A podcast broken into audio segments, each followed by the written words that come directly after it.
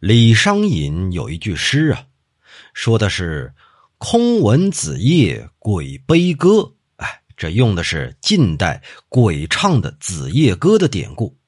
李贺呀也有一句诗，叫做“秋坟鬼唱报家诗”。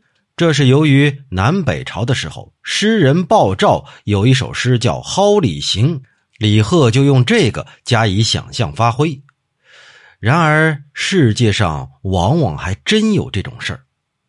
田香芷说，他曾经在一所宅子里头读书，一天晚上，风静月明，他听见有人在唱昆曲，那唱腔是洪亮曲折、清丽圆润。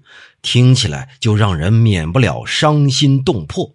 仔细一听呢，原来是《牡丹亭》里的一出戏，名字叫《教化》。